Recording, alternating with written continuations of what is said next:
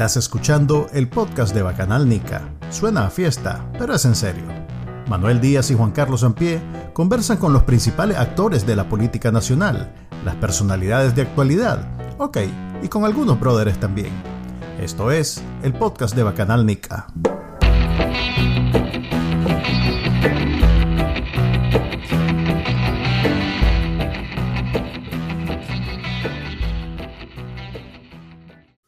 Buenas, buenas, bienvenidos al eh, perdido podcast de Bacanal Nica. Le habla Nada Manuel perdido. Díaz y me acompaña, como siempre. Juan Carlos Ampier. Manuel se enfermó y tuvimos que tomarnos esa semana para que se recuperara, pero como pueden ver ya está repuesto. No, estoy enfermo todavía, No, pero, pero tengo un jefe. COVID, No es COVID. eh, no fue lo primero que le dije, anda a hacerte el examen de COVID y costó. Sí, me, no, me no. hici- me ha hecho gastar dos de esos cada vez que me decía. Entonces yo los, yo los guardo para cuando realmente esté sin poder respirar. Y Pues sí, entonces, pa- pues sí para eso son, no. maje. No, yo soy pinche. Es como son regalados. Pero si, te, los guardo. pero si te los regala el, el abuelito yo. Ya no hay más, sí, o sea que esos son los que guardo. Pero bueno, a ver, sí, estoy enfermo, voy a, voy a pegar algunas tosidas en el episodio de hoy me disculpan de antemano. Y, y espero pues poder terminar con mi vasito de agua en la mano sin problema. El día de hoy tenemos de invitado a Luis Blandón y ahí se resume todo lo que, bueno, no, sé un poco más sobre él. Eh, Luis, mucho gusto Luis. Eh, normalmente Hola, Luis. ahora presentamos a los, a los invitados, yo hago una pequeña introducción, pero en tu caso me declaro ignorante, ahí me disculpan. Y prefiero que vos mismo seas el que se presente, así que vamos a volver a la práctica que hacíamos hace algunos meses, que era quién sos vos y, y, y- y en qué en calidad de qué nos acompañas el día de hoy. Dale. Bueno, pues yo soy Luis Blandón, soy parte de la Comisión Ejecutiva de UNAMOS, electo en la última convención. Eh, pues eh, yo me involucré a la vida partidaria cuando eh, Ana Margarita Vigil fue presidenta del partido, entonces MRS. Luego fui parte del equipo de ella junto a Suyan Barahona, eh, que fue, es nuestra presidenta actual. Y luego ahí pues me vine involucrando muchísimo en la vida partidaria. Me gustó porque eh, siempre creí que los jóvenes teníamos que involucrarnos para poder cambiar la política en Nicaragua.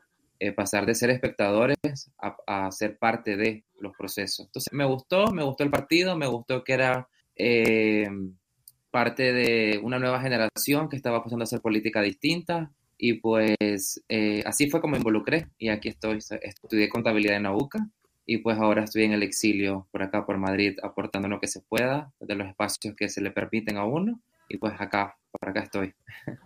Ok, entonces vos sos, eh, ¿qué, ¿qué, cargo tenés en la directiva de UNAMOS? Yo soy directivo nacional y parte de la comisión ejecutiva, lo que okay. queda de la, de la, directiva porque pues casi más del 60% de nuestros directivos son presos y presas políticas.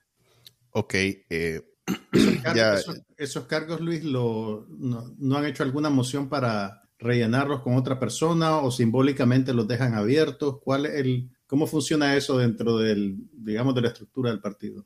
No, pues fíjate que ahorita, casualmente en este noviembre, teníamos pensado hacer nuestro Consejo Nacional, que era una parte de reestructurarnos nuevamente da, debido a las capturas, pero pues eh, en las últimas semanas y meses eh, capturaron a directivos departamentales y otros directivos nacionales y eso impidió que, la, que pudiésemos lograr, pero sí vamos a, sustituir a nuestro vicepresidente y vamos a postergar un año o dos años nuestra convención nacional y vamos a reestructurarnos. Pero bueno, dado el contexto, eh, nos vimos obligados a, a, cancelarla, pero estamos en ese rollo, cómo podemos reestructurarnos sin exponer a la gente. Ok, y entonces, ¿quién es ahorita la persona que representa a UNAMO? Pues no sé cómo llamarle, supongo que la Unidad Azul y Blanca. De hecho, eso es parte de lo que te vamos a hablar. Yo mencionaba que teníamos rato de no tener a nadie de la oposición organizada en el, en, el podcast. La verdad es que de la alianza, eh, la última persona que tuvimos fue eh, a Dolly. De, de, Unidad Azul y Blanco, la última persona que tuvimos fue a Alexa, que por cierto estaba, estaba saliendo pues, de, su, de su cargo. Y desde entonces no habíamos tenido a nadie. Entonces queríamos saber el día de hoy, ya que aprovechando que vos estás aquí, si, si, preguntarte si siguen trabajando como bloque, como Unidad Azul y Blanco o como oposición et al hablo, hablo, hablo latino. No, es latino, latino. Este, entonces, ¿cómo funciona? Vos, vos, cuando, a ver, te vi en una cosa en Argentina. ¿Eso fue en calidad de UNAMOS o fue en calidad de Unidad Azul y Blanco o fue en calidad de oposición de Nicaragua? ¿Cómo funciona? ¿Cómo están funcionando? Bueno, este, generalmente cuando yo como Luis salgo a hacer eh, trabajo internacional con los partidos de centro, izquierda o socialdemócrata, voy en calidad de UNAMOS. Eh, nuestro representante ante la Unidad Nacional Azul y Blanco es Héctor Mairena, que él es el que hace el trabajo político en representación de UNAMOS. Eh, sigue siendo nuestra apuesta la Unidad Nacional a pesar de todas las debilidades que se puede enfrentar en este contexto. Y este, pues actualmente eh, la directiva nacional, lo que queda directiva nacional, luego la investida de la dictadura, pues eh, como yo estoy fuera del país, pues estoy teniendo también la función como vocero oficial. Nuestras posiciones políticas estoy autorizado para transmitirlas. Entonces estamos, estoy más, más o menos en esa, en esa función asignada por la directiva nacional. Entonces, eh, básicamente el trabajo con unidad Héctor eh, y yo estoy trabajando más de cara a sustituir de cierta manera el rol que le correspondía a nuestra presidenta, Suyen, que por cierto tiene casi 77 días que no ha podido verla ninguno de sus familiares y actualmente estoy pues apoyando la organización de esta manera. Ok, eh, vamos a hablar de los presos políticos porque han habido movimientos lamentablemente hacia atrás y no hacia adelante en esta semana pasada. Pero ahorita quería, aprovechando que hay tantos comentarios ya en Face, en, a ver, en YouTube sobre el, a ver, primero preguntarte, unamos, perdón, el partido ahora se llama UNAMO, o sea que no debería yo de asumir que vos sos sandinista. Así que te hago la pregunta, ¿vos te, vos te consideras sandinista? Sí, e, esa, esa, es una confusión que hay con, la, con un estigma que se ha creado de una narrativa hacia las personas más jóvenes de, del partido, porque inclusive no te dicen sandinista, te dicen piñatero, te dicen asesino, te dicen un sinnúmero de, de, calificativos que ni siquiera, pues en mi caso yo ni siquiera había nacido en los 80. Sí, por eso te hago la pregunta, no te he dicho si sos asesino ni piñatero ni nada, te hago la pregunta de si sos. Una vez porque sé que generalmente suele pasar eso. Este, yo sandinista no soy, de hecho fue parte de esta línea que se formó en organización de cambiar el nombre y no precisamente por lo que pasó en el 2018. Ya era algo que se venía trabajando en, en el partido principalmente porque cuando Suyen gana la presidencia se fortaleció muchísimo la red de jóvenes. Entonces, este, nosotros estábamos cargando con ese estigma de otra generación, de otros prejuicios, entonces ahí se viene dando todo, todo este rollo interno de cambiarnos de nombre y pues por eso forzamos la convención extraordinaria a llamarnos UNAMOS.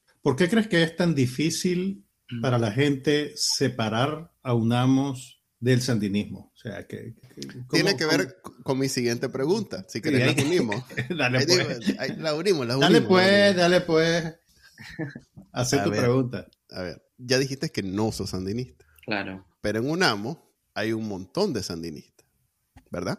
Bueno, para nadie es un secreto que los fundadores vienen del frente, entre ellos de la María Tella. Ok, entonces, si querés, los que no se pueden defender porque están siendo... Esa, esa, esa, era tu pregunta. No, mi pregunta es, eh, ¿es lógico o es justo o es, a vos te parece, bueno, usemos la palabra lógico, las personas que dicen que ese es un partido sandinista porque muchos de los que están ahí siguen siendo sandinistas. Vos, puedes decir, sí, yo estoy en un partido con un montón de sandinistas, o no es el caso, contanos.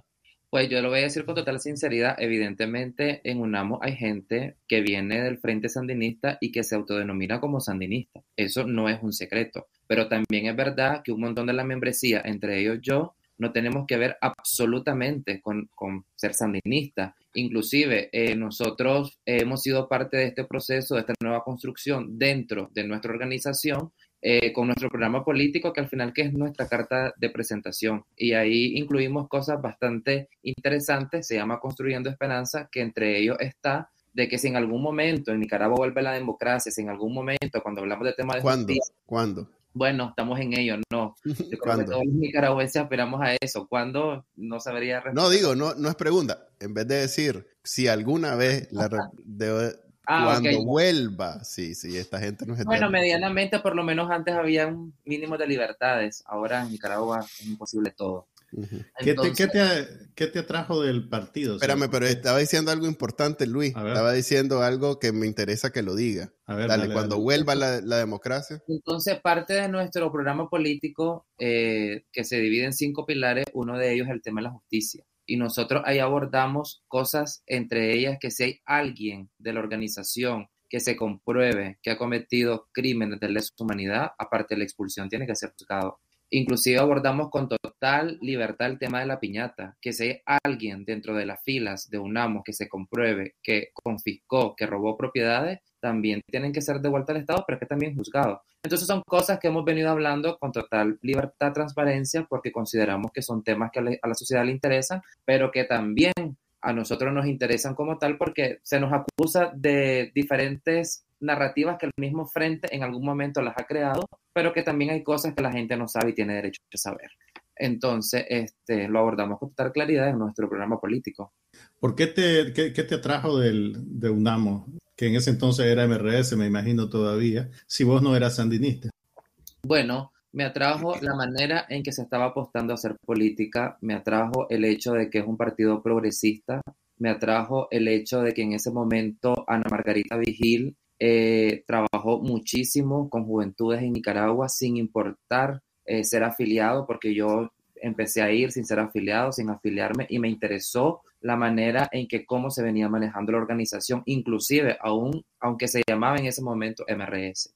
Entonces, me gustó la apuesta política, la mirada que estaban teniendo y, en algún momento me afilié. Y ya con, con en Barahona y cuando vi que eh, directivos jóvenes empezaron a posicionarse, eh, me terminé de convencer y ahora soy parte pues, de esta plataforma a la cual apuesto, a la cual creo que en algún momento en Nicaragua pues vamos a optar a luchar vía democráticamente para llegar al poder. ¿Qué le diría a la gente que mete a UNAMO en el mismo bolsón del FSLN hoy día, ahorita? Bueno, yo creo que tiene que separar, entiendo bastante el hecho de que los fundadores de nuestra organización, en ese momento eh, MRS, vienen de las filas del Frente Sandinista, pero también tienen que entender que hay una ruptura dentro de nuestra propia organización en cuanto a los liderazgos. Por ejemplo, Ana Margarita Vigil, la menciono porque fue la presidenta anterior, ella nunca militó en el Frente Sandinista. Eh, y un montón de gente que somos afiliados nunca hemos militado en el Frente Sandinista. Entonces no tenemos por qué cargar con algo que, que no tenemos nada que ver. Ok, pero y aquí es un problema que no, no necesariamente es exclusivo de ustedes, sino de yo, yo siempre he dicho, he confesado que soy progresista, no porque siga una línea política de la corriente progresista universal, la verdad es que no tengo ni idea por dónde anda los paradigmas políticos partidarios del movimiento progresista, simplemente porque no soy conservador, a mí no me interesa, o sea, yo cuando veo e, estos avances de la sociedad de legalizar en algunos lugares, de, de, de, de tener, o sea, no quiero entrar en ningún detalle porque eso significa controversia, pero todos estos avances en la sociedad para mí son positivos. Yo no tengo ningún, yo no veo ninguna, eh, al ser agnóstico y, pues ser ateo, agnóstico ateo, aunque estoy abierto a que si me demuestran estoy dispuesto a creer, pero eso es ser agnóstico. Como sea, eh, veo estos avances progresivos. ¿Perdón? Ahí vas a perder seguidores ahora. Va, a alborotar el avispero. yo he sido, yo he sido abiertamente eh, ateo toda mi vida, nunca he ocultado a nadie eso. Es más, lo, de los, una vez me puse a hacer cuentas en internet, cuánta, en Nicaragua, cuánta gente era abiertamente público así, y éramos yo y tres más de más, pues, o sea que... En no, eh, eh, a veces me he arrojado yo mismo la representación del, del grupo de cuatro más, pues que no son cuatro, ¿verdad? En una encuesta que hicieron el Sid Gallup hace un montón de tiempo, éramos, creo que el 30% de la población, eh, o no, el 3. está clarísimo, está, clarísimo. Claro, está claro. Ahí está el bacanalí. Pero bueno, pero bueno, ¿cuál es tu punto? Mi punto es eh, que nosotros, los que somos de pensamiento no conservador, para no arrojar, ponerme la etiqueta de progresista sin realmente ser abanderado, eh, no tenemos en qué palo caer. ¿En qué muerto caer? ¿Cuál es el dicho? ¿En qué palo caer qué palo ahorcarnos. ¿En qué palo ahorcarnos? Exactamente. Tiene sentido el dicho. ¿En qué palo ahorcarnos?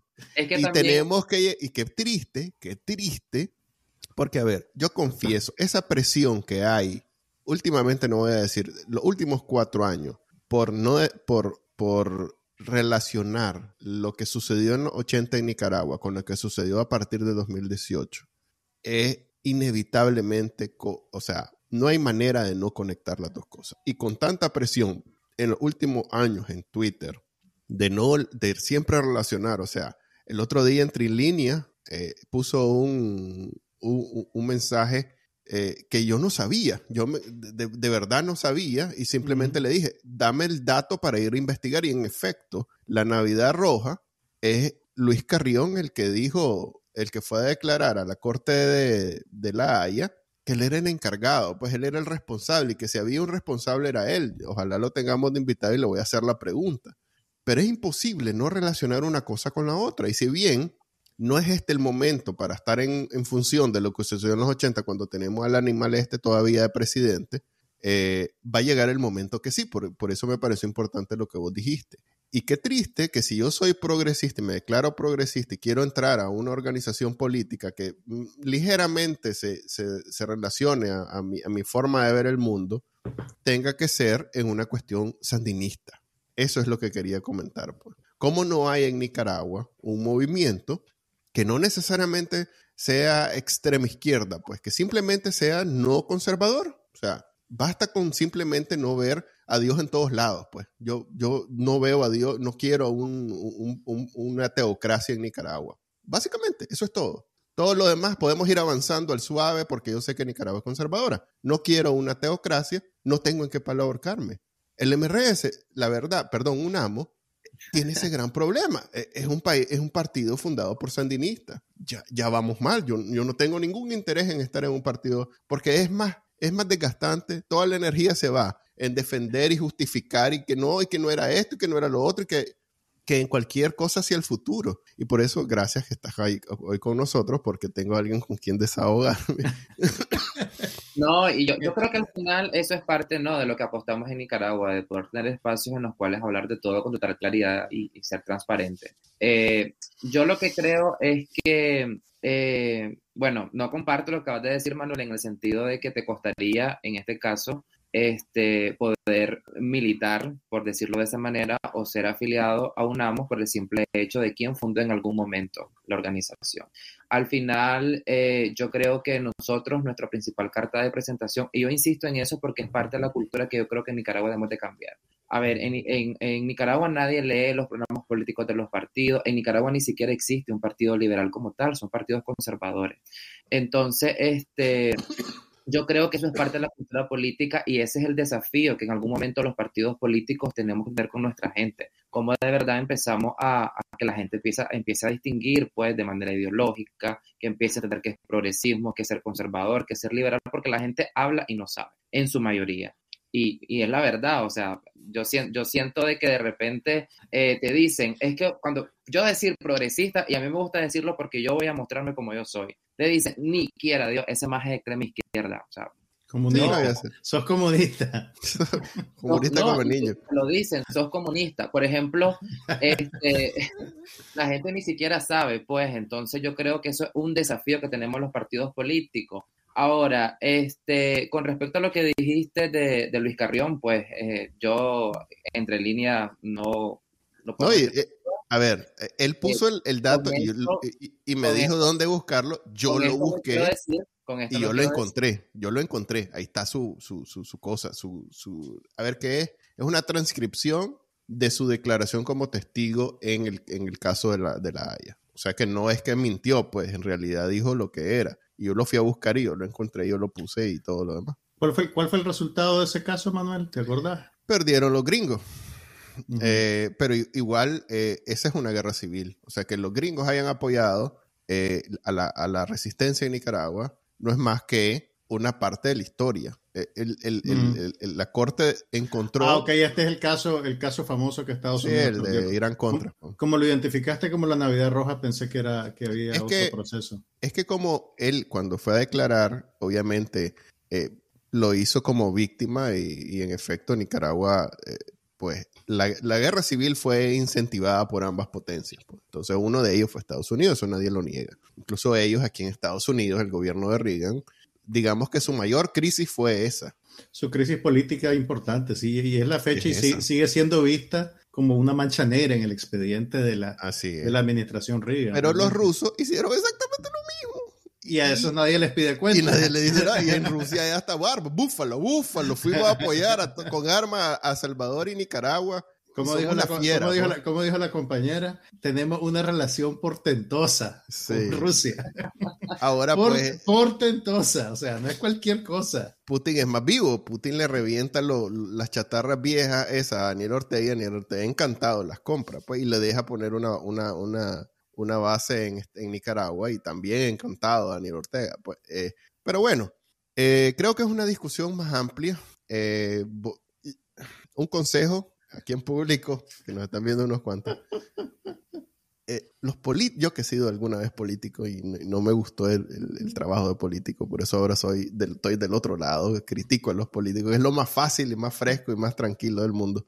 Eh, los políticos no se pueden pelear con la gente, por eso es que siempre hablan en nombre de la gente, se montan en la ola como surfistas y hablan en nombre de la gente. Si bien es cierto lo que decís, hay mucha ignorancia en Nicaragua, en términos ideológicos, eh, está obviamente basado en 500 años de no entender muy bien por qué desde fuera nos imponen ideologías, pero bueno, no te puede echar de enemigo a la gente diciéndole, esto y esto la estás, eh, no sabes lo que estás hablando, yo sé, yo sí sé lo que estoy hablando y te voy a educar porque vos no sabes. No, a ver, también no, no digo, a ver, digo, no, no, mi consejo, mi consejo. No, ahora ya, yo sé que no fue tu intención, yo sé que no es A ver, Manuel, deja, deja, que hable Luis, a ver Luis, dale, dale, No, yo te entiendo perfectamente, pero evidentemente eh, lo que yo estoy mencionando y lo puedo repetir es que ese es el desafío de los partidos políticos. Sí. Cómo somos parte de este este proceso y es construyendo. O sea, no pretendamos que también que mañana se puede ir Ortega, pero es que quedamos con un montón de clavos.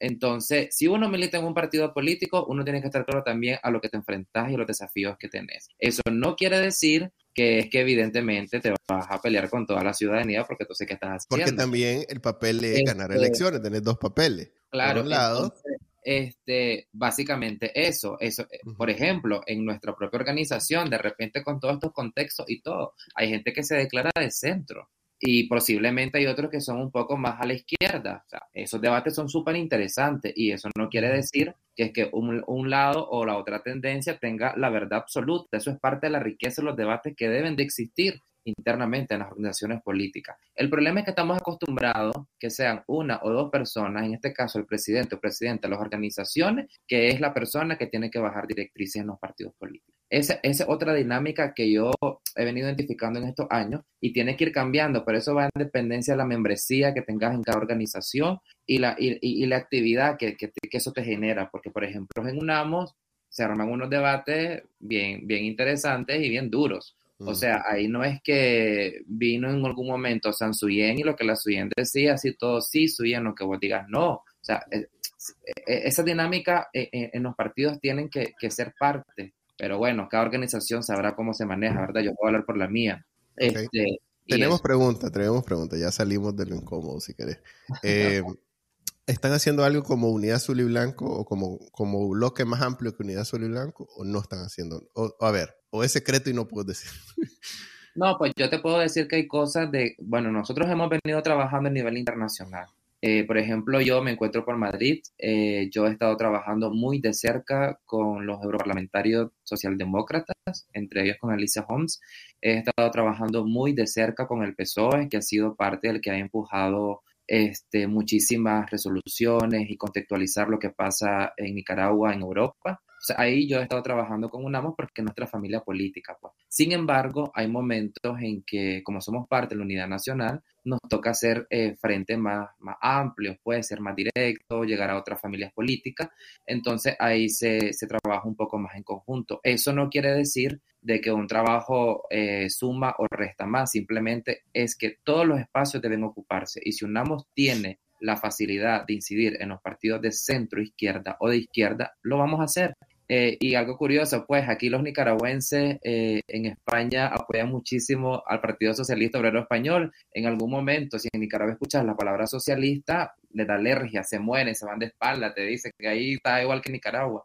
Entonces son, son cosas que creo que al final son parte de la experiencia también, dado este contexto tan difícil que uno va aprendiendo. Eh, pues tenemos... Hay una, hay una pregunta aquí de Ariana Sandoval. Por favor, ¿qué están haciendo con Posición Unamos para sacar a los Ortega Murillo del de poder? concreto, concreto. A ver, digamos en, el último mes, en el último mes que, han avanzado. Bueno, eh, tuvimos la oportunidad de estar en un congreso antes de las elecciones en Brasil. Yo estuve ahí presente, eh, buscando cómo que en este nuevo periodo de Lula, pues ya que las encuestas decían que iba a ganar Lula y ganó Lula, este, eh, pues cómo que, Lula tomó una postura bastante crítica y democrática como debe ser pues desde la izquierda. Estuvimos ahí incidiendo, principalmente porque Brasil pues tiene muchísima incidencia en América Latina y lo que no nos puede pasar es que un nuevo mandato de Lula venga pues a respaldar una dictadura como la de los Ortega Murillo. ¿Y qué significa incidiendo? ¿Con cuántas, con quiénes hablaron? ¿Con cuánta gente hablaron? ¿Eran receptivos al mensaje que llevabas? Porque hace, hace un par de semanas estuvo con nosotros Javier Meléndez, creo, que nos explicaba que el partido de los el, partido de Lula es un partido gigantesco, pues, donde hay un montón de tendencias y de opiniones. Entonces me imagino que no debe ser muy fácil eh, incidir en, en, un organismo de esa naturaleza, que tiene pues también su propia agenda. Yo asumo que Nicaragua no está en, el primer lugar de prioridades del, Partido de los Trabajadores tampoco. Entonces, ¿qué, exactamente qué, lograron? Pues hacer, yo sé pues que, estaban haciendo, digamos, un trabajo de acercamiento con, burócratas políticos, pues, y que no, nadie tiene la llave maestra para, sí, hombre, en una semana se salen. Entonces, cómo, pues, cómo, lo viste? Pues que se, sorprendían de lo que vos les contabas, estaban más o menos informados. Era importante abrir canales de comunicación, principalmente porque eh, se han perdido, como evidentemente el PT es inmenso, eh, diferencia de tendencia, unas más dado al, al, comunismo, si se le quiere ver de esa manera, este, y era abrir comunicación. Eh, una cosa es cuando el PT está como partido y otra cosa es cuando el PT gobierna. Principalmente queríamos aprovechar el hecho que Lula hizo alianzas con bastante del centro en, Brasil, hay que, hay que capitalizar eso y también eh, darle una especie de seguimiento. Tuvimos reuniones con directivos del, del, PT, no puedo dar nombres porque eran reuniones un poco bastante privadas. Este, ahorita, en, una vez asuma, va a haber una, una reunión más formal ya como gobierno, que posiblemente ahí irán eh, otras personas eh, sí receptivos en algunos momentos y sorprendidos con respecto a los presos y presas políticas, principalmente cuando decís que pues, ahí es muy conocida Dora María Telles, eh, eh, te dicen, no lo puedo creer, cuesta, pero también he de decir que el romanticismo de la revolución sigue presente en muchísimas personas, principalmente porque el PT no es un partido que se ha venido renovando. Entonces te dicen y te quedan ¿y este chaval quién es? ¿Y dónde saliste vos? Si querés verlo de esa manera. Pero bueno, eso es parte de los desafíos también que uno tiene. Cómo empezar a romper que Nicaragua no son cuatro personas o cuatro nombres, sino que somos un montón que estamos haciendo cosas. Este, me atrevo a decir, Dale, perdón. Me atrevo a decir que este, este primer acercamiento fue bastante positivo en el sentido de ya contextualizar, de abrir canales de comunicación, de agendar reuniones para el próximo año. Entonces, este, yo sí creo de que por lo menos no vamos a ver en el primer año de gobierno a Lula llegando a Managua. Este, eh, yo sí creo. No, felicito al comandante por su cumpleaños, así que supongo que eso es un avance. que sepamos, tal vez sí. Que sepamos. Ya lo hubieran hecho, ya lo hubieran anunciado por los cuatro vientos yo pienso que Lula no es el mismo Lula que llegó en su primer periodo, o sea, va con una alianza demasiado amplia que le está exigiendo también condiciones y que Lula lo que menos va a hacer eh, eh, es venirse a sentar con Ortega. Y también yo voy a decir algo con total franqueza, tampoco creamos que Nicaragua es el centro del mundo en Brasil, o sea, hay algunos que ni siquiera a veces habían perdido, se quedaron en la revolución, que estábamos en los 80 todavía. Entonces, este, eh, pues eso es parte ¿no? del trabajo que uno tiene que hacer como activista político. Sí, la, la principal, querramos o no, la principal arma para seguir dejando a Aníbal Ortega todavía más solo es mencionarle a los líderes de UNAMO que están presos en, la cárcel, pues. Porque ese es así sacar de, de, la ignorancia a un montón de izquierdistas en el mundo que piensan que Daniel Ortega sigue siendo Daniel Ortega y la revolución. Y es más, por eso entiendo y por eso me afecta tanto lo, que esa presión de, equiparar lo que sucedió en los 80 con lo que sucede ahora. Porque es cierto. O sea, lo que hicieron los sandinistas en los 80 es exactamente lo mismo que está sucediendo ahorita. Entonces, eh, en muchos casos es no solo decirle, ha cambiado, más bien decirle, no ha cambiado. Lo que pasa es que te engañaron en los 80 y ahora esto es.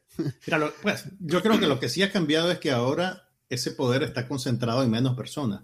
En los 80, sí, en los 80 estaba diluido entre toda la, sí, pero toda la dirección, dirección nacional, pues, ¿me entendés? Que yo creo que ese es parte de los problemas. Eh, todos tienen la mm. culpa de todo, digamos, y por eso echan en el mismo bolsón a la Dora María con Daniel Ortega, con Luis Carrión, con todo el mundo, pues. Pero eso es más un problema de ellos de no haber. Sí, no, exactamente, es un problema de ellos de no haber hecho un proceso de, reconocimiento de, responsabilidades.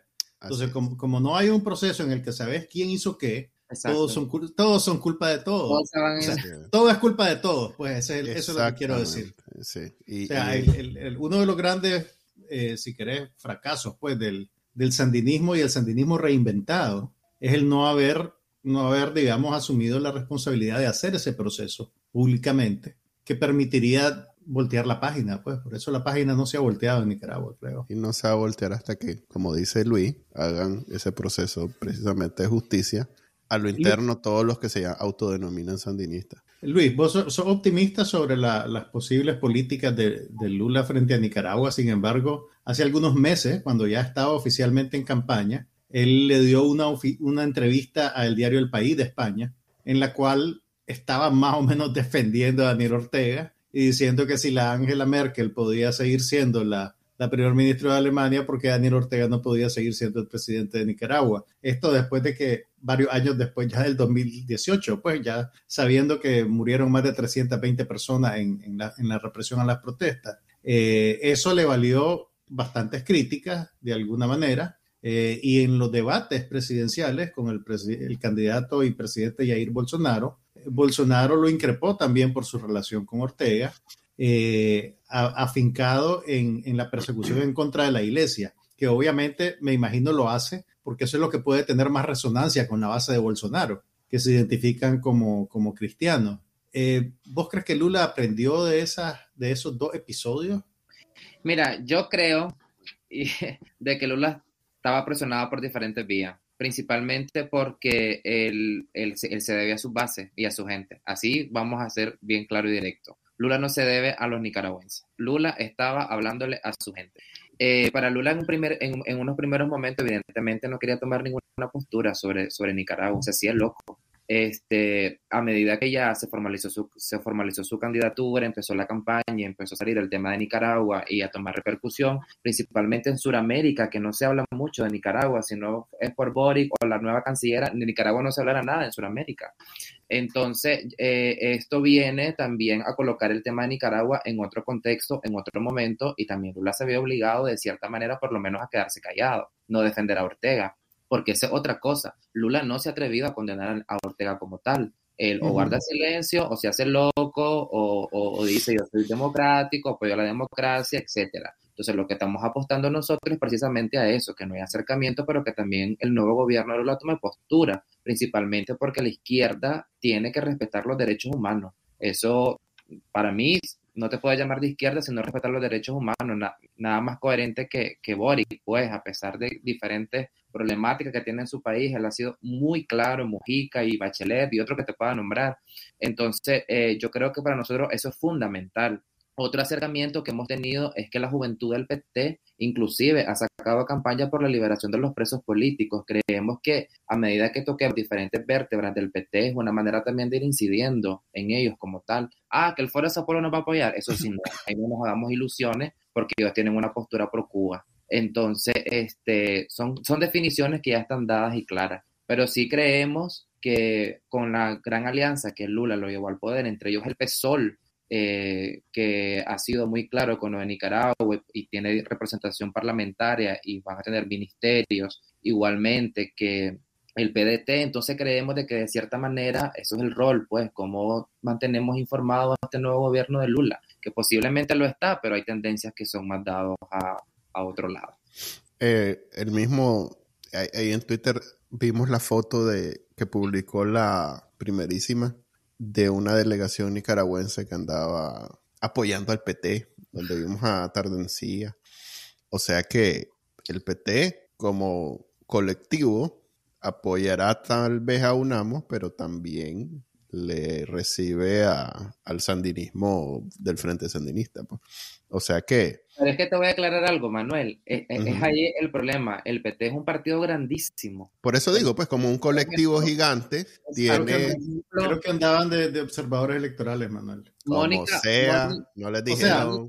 el punto es que no, andaban apoyando a Lula, pues, eran observadores electorales. Pero en el, era una, a ver, era una delegación del Frente Sandinista recibida por la por el sí, Sí, sí, claro, pues porque es una, es una, es una comunicación entre estados, digamos, y ahorita el estado mm. nicaragüense es ese, pues. Creo que mi observación era, era precisamente esa, que no era una cuestión de estado, era una cuestión de partido a partido, más mm. que de estado. Sin embargo, una delegación oficial del FSLN no ha sido recibida por el PT. Eso, es lo que decía la, la, cosa. Que Javier lo que nos dijo fue, esos andan tratando de, agarrar a, alguien movido para tomarse la foto y poder decir, esto pasó. Tal vez, no sabemos. Pero el hecho es que Tardencía se tomó una foto con alguien del PT en Brasil.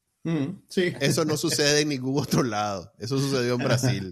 Ok, aquí este, Virne Herrera nos hace la pregunta. ¿Han discutido ustedes como partido la ruta de declarar a los Ortega Murillo como ilegítimos y usurpadores del poder para que ante los ojos del mundo el FCLN sea visto como un ejército de ocupación? Supongo que es dirigida a ustedes. Es ilegítimo desde hace rato. O sea, Ortega está, en el poder, ya sabemos todos, por las armas, por la fuerza y, eso, pero nadie ha elegido a Ortega como presidente de la República. Él está usurpando el poder, un lugar que no le corresponde, y por eso que tiene presos y presas políticas, y mientras él esté va a ser difícil que los libere, y ese es el desafío, porque es preocupante, esta gente va a salir o loca o muerta, ya hemos visto casos, entonces eh, yo pienso más bien que el desafío es eh, cómo seguimos en la denuncia, pero cómo internamente nos seguimos organizando sin exponer. Es, eh, para mí eso, eso es parte de, de lo difícil porque eh, si Nicaragua internamente no nos logramos organizar, y digo principalmente las personas que están adentro, o sea, en nuestro partido, por ejemplo, ya hasta le da miedo ir a visitar a otro compañero de partido porque si te tienen identificado vas preso. Y hemos visto, pues, nuestro presidente departamental, creemos de que lo, lo echaron preso porque hubo una reunión a Juigalpa, entonces, eh, de Nueva Guinea. Entonces es bastante difícil cómo también la gente eh, se organiza sin exponerse. Ahora nadie quiere caer preso por mucho que estemos en este proceso, nadie quiere caer preso y hay un miedo generalizado. Pero también eh, hay que decirlo, a los nicaragüenses, a los que están internos, toca organizarse y, ese es el clavo que tenemos. ¿Cómo?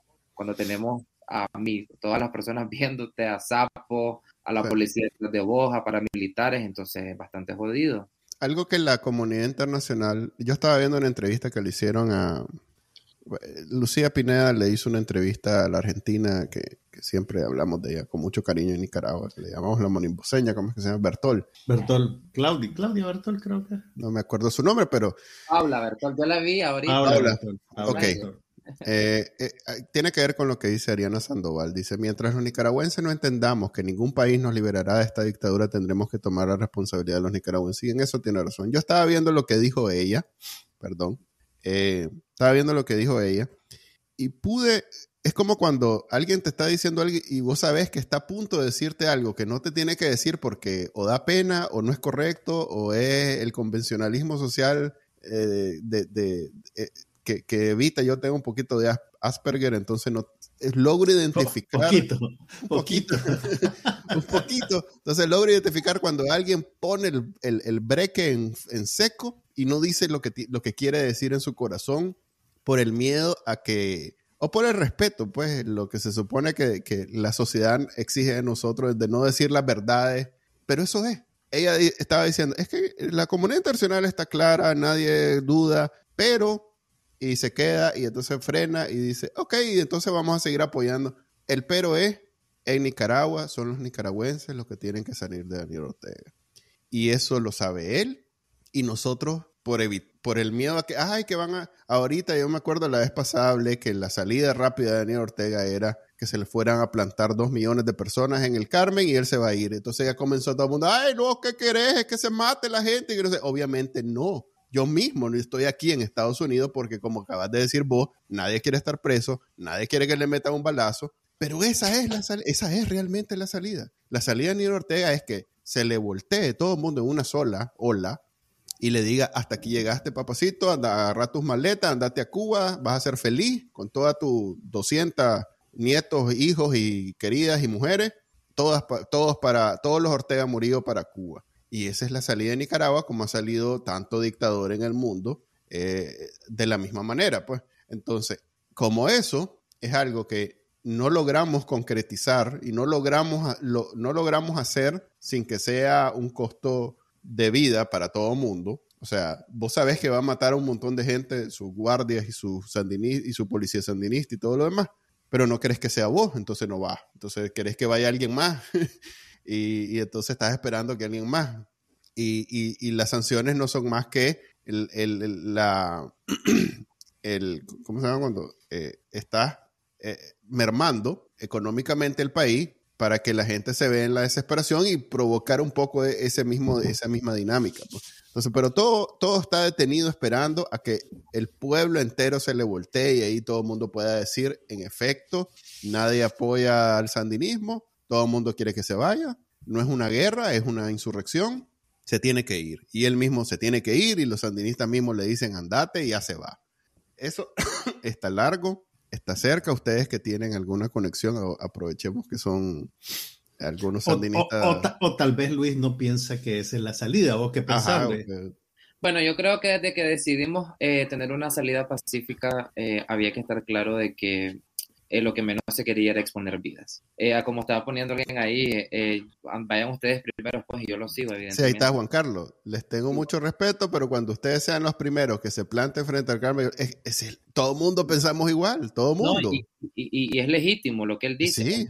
es bastante difícil. También hay que quitar esa concepción de que la comunidad internacional no va a resolver el problema. Es un apoyo a la presión, pero no es quien nos va a resolver el problema. El problema es que Daniel Ortega no, hable, no abre ningún canal de interlocución. Si ha intentado. Es que no lo va a abrir. No, lo abre. ¿Por qué? Porque no quiere dejar el poder y se quiere quedar hasta que se muera. Y después ah. viene su hijo y, no sabemos. Aprovechemos para entrar a la discusión de la semana, porque no hemos entrado, ya son 44 minutos de podcast. Las elecciones municipales son prueba de que ya le vale sorbete cualquier negociación, cualquier, cualquier apariencia ya le vale. Ya dijo, 100, las 150 y pico alcaldías ya son mías. ¿Y qué fue? ¿Qué, qué? No voy a decir la mala palabra, pero ¿qué fue? ¿Qué fue? Aquí estoy, yo ya decidí que soy yo el único, es el partido único. ¿Qué fue? ¿Qué vas a hacer? Y, qué, realmente, ¿qué vamos a hacer? Bueno, ahí está la, la, gran incógnita del millón, pero yo creo de que este, hay que seguir forzándolo. Yo soy de los que creo, y esto también no agrada, no gusta, pero sí, hay que empezar a que la comunidad internacional le toque la bolsa. Eh, hay que lograr cómo empiece a, a, que le quiten todos los fondos por donde vienen, BCL, FMI, eh, etcétera. El problema es que también este tema es espinoso porque hay un sector que te dice, vos porque estás fuera y querés que el resto se muera de hambre. Entonces, este, e, es, bastante jodido y difícil, pero yo soy de los que creo que mientras Ortega tenga oxígeno económico, por lo menos no lo sentamos. Pero hagamos entonces el ejercicio. Eh, hagamos el ejercicio. Y, y, ustedes me ayudan. Es que estas cosas son tan incómodas de pensar que hasta cuando estás solo en tus pensamientos no lo haces por, por, por esa misma presión social, pero hagámoslo, hagamos, valentía, a ver, hagámoslo. Viene el BCE, el Banco Interamericano, vienen todos los multilaterales financieros y le dicen, no hay más reales para Daniel Ortega, se acabó el dinero. Nos organizamos los nicas que estamos fuera que mandan remesa y dicen, vamos a cortar las remesas. ¿Qué pasa en Nicaragua? ¿Qué pasa sin dinero que entra a Nicaragua? Pasaría algo como lo que pasó en Cuba en el periodo especial. Tendrías una contracción económica dramática y sin embargo el mismo Daniel Ortega en el contexto del 2018, yo me acuerdo, no me acuerdo exactamente la fecha, pero salió enarbolando la bandera de la economía del gallo pinto, que es la idea de que, aunque te sancionen económicamente, la gente va a sobrevivir con el mínimo posible por el privilegio de tener al comandante mandando en el país. Entonces, ante ese escenario, lo que ¿Qué pasa? Ajá, que es eso. Ok, entonces no se va, no se va. Hay algo diferente, a ver, son sociedades diferentes. Bien que mal, los nicaragüenses hemos crecido en otro contexto y en otros momentos, a pesar de las necesidades que hemos tenido como país. Yo no, yo no creo, yo no veo ni creo, inclusive los hijos de los sapos, este, aguantando solo comiendo gallo pinto, vos le decís a uno que ya está mm. acostumbrado a comer carne, a comer pollo, que solo vas a comer gallo pinto una vez al día, veamos qué pasa.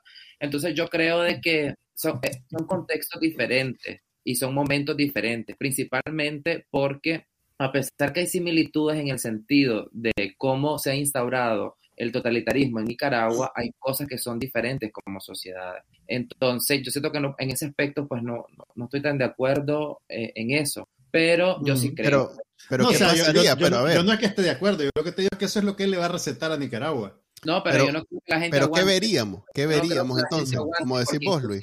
A ver, la gente no aguanta. ¿Y qué pasa? Pero es que también, a ver, yo lo veo así, no aguanta, pero es que también Ortega no tiene un respaldo popular amplio como lo tuvo, de un 38%. Dicen las encuestas que está entre el 10 y el 12, si acaso, que todavía yo lo pongo en duda, si no su gente no se le estuviera yendo a Estados Unidos. Entonces, este, yo creo de que al, encontrarse en esos contextos y en esos momentos, imaginándolo, eh, su propia gente ahí sí puede reaccionar porque él no va a querer vivir meramente en la miseria. ¿Y qué harían? Yo pienso que ahí es donde se empiezan a, a desbaratar entre ellos mismos, por lo menos a, nivel, a cuadros intermedios y altos. Porque ¿Qué veríamos? ¿cómo, le garantizas, ¿Cómo le garantizas cuando lo has acostumbrado, aunque sea a darles migajas, aunque sea darles 200 pesos? Ya están acostumbrados a esos 200 pesos, los quitas, lloran. Entonces, este, Ortega ha creado su base a, a, por, por, por, prebendas y todo eso, que sí o sí tiene que mantenerlos todo el tiempo para, para que sigan demostrándole su fidelidad. Entonces, ¿vos, crees que el, el clientelismo de, que, ha, que ha instaurado Daniel Ortega es su talón de Aquiles? Claro, claro. Y eso es otra diferencia también, porque bien que mal podemos cuestionar todo lo que querramos en los 70 y en los 80 del Frente Sandinista, pero había una mística revolucionaria, había un compromiso social, que eso no existe actualmente. Un JS una botella de, de, guaro, sus 200 pesos y el bacanal. Eh, o sea, ya, ya todo eso se perdió. Lo cual no necesariamente es, es positivo o negativo, a ver cómo decirlo. O sea, esa mística era mentira. Bueno, pero ahí sería entrar a... a, a no, no, no, no, Lo que te estoy diciendo. Era mentira. Oye, pero, pero es, un poquito, eh, pues, es como las religiones. Si vos lo crees... Ahí está.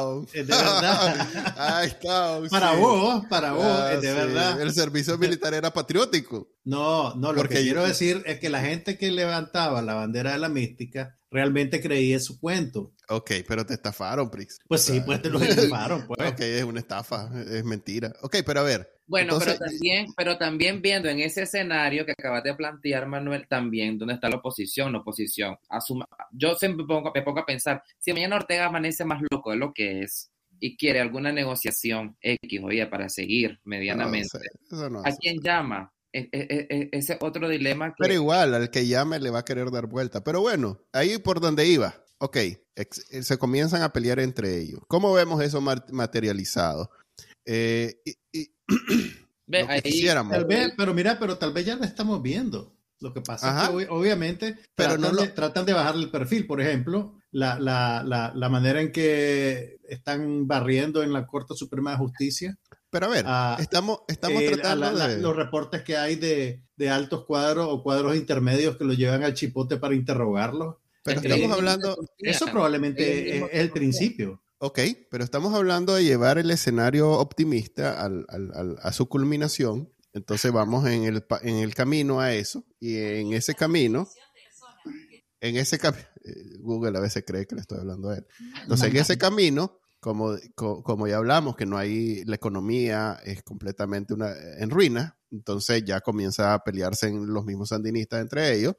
¿Cómo lo vemos eso materializado? Entonces comenzamos a ver eh, manifestaciones en las calles, comenzamos a ver eh, denuncias dentro del mismo sandinismo de que estos son asesinos y ladrones y, y todo lo demás, ese tipo de cosas.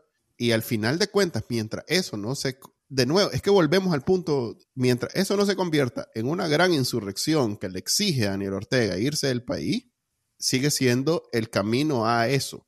Yo no veo otras, o, sea, pues yo no veo a Daniel Ortega diciendo, sin una insurrección que, que, que demuestre que definitivamente perdió el control. Dale, pues ya me voy. Dale, pues. Ya me voy. Ya, ya, hice mis cálculos y según no, esto. No, no, va, no, va, a anunciarlo desde Cuba, va a decir, miren. me vine porque según mis cálculos ya no me quedaba mucho, entonces me vine. No Mejor me vine. Sucediendo. Pero, a ver, Tiene que haber. Vos, o sea, vos no visualizás a la gente del frente aguantando hambre que se va a quedar callada. Pero ok, pero es que no. Es vos que no... Crees, vos crees que la policía o el ejército, si, si, sin sus réditos económicos, por lo menos las bases más bajas, van a seguir, sí, comandante, vive el comandante. No, no van no, pues sí, yo te estoy dando, de nuevo, yo estoy tratando de llevar ese escenario optimista a la última, a, a cómo se vería para poder decir, ok, cuando esto se vea, pero vos mismo, vos, mismo estás, vos mismo estás contestando tu, pregunta. No, Se vería como una insurrección generalizada que lo saca él del poder y, los aparatos represivos terminan convirtiéndose, digamos, en, en, el, en la gota que derrama el vaso. Pues, entonces en los últimos que se voltean contra Daniel Ortega. Entonces vos estás de acuerdo conmigo que así es como se ve. Sí, así es como se ve. Y así, es como se, vos pensás deja, también. Deja de pelear si todos estamos de acuerdo con vos. No lo sé, no lo sé, estoy preguntando. es lo que estamos diciendo. Es lo que te estamos diciendo, pero no nos oís. Ok, entonces estamos coincidiendo en que de nuevo la forma en que se, lo vemos irse es una insurrección.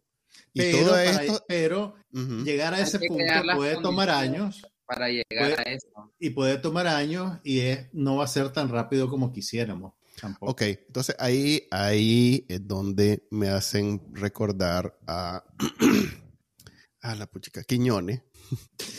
Porque Quiñones.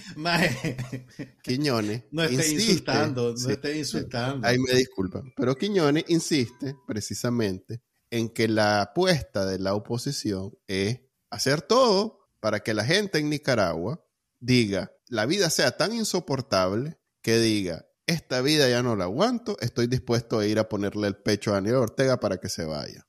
¿Ya? Ese es e, eso es lo que él dice, que es la apuesta de, de, la oposición que está fuera de Nicaragua. Lo cual obviamente es para hacernos ver, hacernos ver mal. Mm. Y yo no estoy tan convencido que esté en lo incorrecto. Porque de verdad eso es lo que estamos apostando. Queremos que la economía se arruine, que los vaya un montón de gente presa. que, queremos, queremos, que, queremos que se vaya Daniel Ortega. O sea, claro, pero el que la economía se, sí, pero que la economía se arruine no es el objetivo, pues, ¿me entendés? No, yo sé, yo sé, pero es, el, es el, el, el, el camino, es la fórmula que estamos apostando para que la vida sea tan insoportable. porque eso es lo que tiene a, a, largo plazo menos costo humano. Claro. Pero sigue siendo, sí, o sea, por eso es que yo no me siento tan mal de apostar a la naturaleza y decir también, también, que, se palme, que pues. se palme el animal para que ya se, se acabe. También porque esa, variable. Porque esa apuesta, eh, yo no me siento tan cómodo.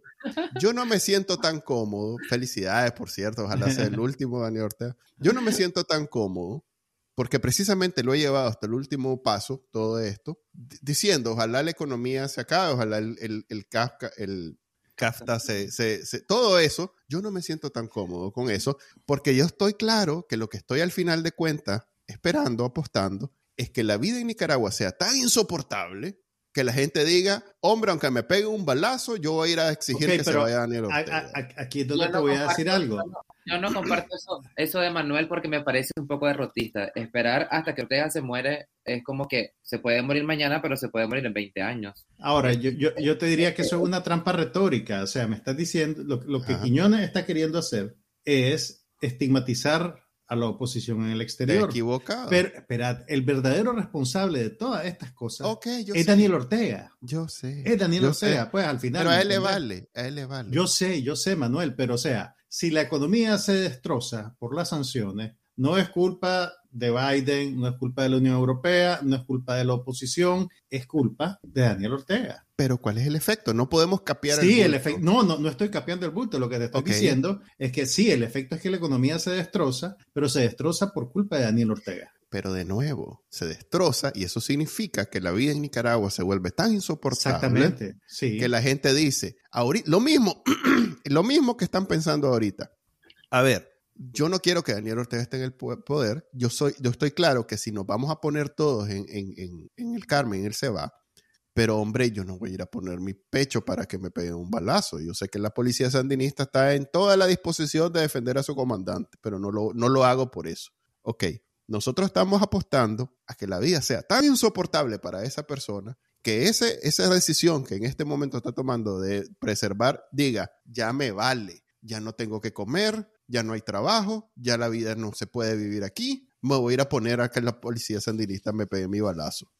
Yo no me siento tan cómodo con esa posición. No, y nadie se siente cómodo con eso. Pero entonces por eso no vivo insistiendo en que el CAFTA debería de cortarse, cortarse y cortarse, porque yo sé que al final lo que estoy... yo creo que al final es un sinnúmero de acciones que hay que acorralarlo. Es decir, el caso de Argentina también, que para muchos eh, tiene un efecto político bastante grande y connotación, por lo menos en diferentes países. El hecho que hayan abierto el caso y, se lo, y le hayan dado pase de manera rápida con el tema de Daniel Ortega acusado con crímenes de lesa humanidad es muy importante. Ah, que mañana va a llegar, van a llegar y lo van a sacar al Carmen. No, no es así, no funciona así. Pero al final son todas estas todos estos procesos van sumando a, a, empezarle a seguir ahorcando, si lo vemos de esa manera. Ahora, yo sí creo que va a haber un momento que se, va, que se tiene que llegar, tienen que crearse condiciones, que hay que tener a, Ortega bastante asfixiado, que es en ese momento donde la oposición debe estar preparada, pero también este, la ciudadanía organizada pero no, pretendamos también que si mañana cierran el CAFTA y que Ortega se va, esas cosas tampoco hay que plantearlas tan así, tan, tan rápida y, y, y, tan básicas, sino es una sumatoria de varias acciones que vayan, que vayan asfixiándolo. Ahora, como dijo en pie, o sea, este es un proceso, Ortega, lamentablemente no es que va a dejar el poder gratis y, y, mañana me voy porque me están presionando, no, imposible, pues, pero hay que, hay que encontrar esto, todas estas, todas estas cosas que vayan sumando para irlo asfixiando. Mira, y al final yo creo que no necesariamente vamos a terminar llegando tal vez a un escenario de un sacrificio. Eh, va a ser algo parecido tal vez a la salida de Somoza. Somoza se fue por una serie de factores. No solo fue la heroica revolución sandinista que lo derrocó, fue también que Estados Unidos le retiró su apoyo, que la empresa privada se le volteó y que al final para él mismo ya no era viable seguir, seguir ejerciendo el poder en Nicaragua. Entonces, no podemos predecir exactamente qué va a pasar o qué factores se van a conjugar para que eso suceda. Pues entonces. Yo lo que veo es que el general tenía estándares y, como esos estándares ya no los podía conservar, entonces él dijo, me voy. Pero yo veo a Daniel Ortega no tiene esos estándares. Probablemente los estándares de Ortega son más bajos, pero los tiene también. Pero los tiene también. Mm, no lo veo sucediendo. O sea, va a llegar un punto en el que la situación va a ser inmanejable hasta para él y va a ser, va a ser mejor para él irse que quedarse. Lo que pasa es que nadie sabe exactamente cuál es, ese, cuál es esa línea límite. Yo, lo, yo lo que aspiro es a encontrar una fórmula que le carcoma o le merme esa, ese anillo que lo sostiene en el poder, pero nada más a ese anillo. Que es el aparato represivo, pues el ejército y la policía y los paramilitares. Así es, nada más ese anillo para que el resto de Nicaragua no tenga que sufrir ni tenga que ir a poner el pecho y simplemente sean estos más lo que le digan. Que yo te diría, yo te diría, yo te diría que ese anillo ya se está empezando a socavar. O sea, todos los reportes que hay, que el, problema es que no los, es muy difícil de verificar, pero sí hay muchos reportes de gente que dice que hay gente que anduvo de paramilitar y que ahora se está exiliando, ¿verdad? Eso es un desgranamiento de la base represiva de Daniel Ortega. Si querés, pequeño y simbólico apenas, pero es, digamos, el principio de un proceso. Estamos en una situación de, de, de, rehenes, como en las películas, y lo único que necesitamos es que se me suelte la pistola. Nada de ni el ataque psicológico, ni que de, mentarle a Dios, ni que su mamá, ni que sus hijos están esperando. Nada, nada va a funcionar. Lo que hay que hacer es, las circunstancias tienen que cambiar ese maje tiene que quedarse sin pistola para que todos podamos salir corriendo. O bueno, o, someterlo y que ya se acabe. Y esa pistola es la policía sandinista, el ejército popular sandinista y cualquier paramilitar que todavía no esté preso, porque entiendo que el chino no pues, está preso. ok. Ahora. Ese es el bonito sentimiento. no, este deja que, deja que, Luis nos dé el bonito sentimiento, si él es el invitado. Pues, Ajá Al final del podcast nos gusta terminar en una nota optimista y positiva, entonces le decimos al invitado que si tiene que comparte un lindo sentimiento, pues entonces este es tu momento de brillar, a ver, ¿cuál es, tu lindo sentimiento? No, pues yo, yo creo que al final, este, bueno, siendo realista, Ortega está bastante eh, difícil en que sacarlo ahorita por diferentes factores que se han mencionado y que no voy a repetir, pero lo peor que podemos hacer nosotros es sin caer en el romanticismo que se va pasado mañana, pero seguir haciendo cosas. A mí yo creo que nos tiene que seguir moviendo la esperanza y cómo ilusionamos a la gente de que un cambio puede ser posible. Pero vuelvo y repito, también oposición juega un rol bastante determinante. Lo que no es posible es que primero sigamos con discursos y narrativas distintas Segundo, yo creo de que es importante la organización interna y eso nos toca a los partidos políticos, sea cual sea como se llame, porque eh, aquí vemos de que mañana descabezan a alguien y, el resto desaparece. O sea, cómo se mantiene la conectividad y ese es el desafío que hemos tenido desde UNAMO, principalmente cuando vivís en un sistema lleno de miedo, que te puede pasar algo. Y principalmente cuando en el caso de UNAMO somos está, listo Ortega para matarnos a todos, parece, porque eh, tiene a muchísima gente de una presa y otras que no se mencionan porque los familiares así han decidido.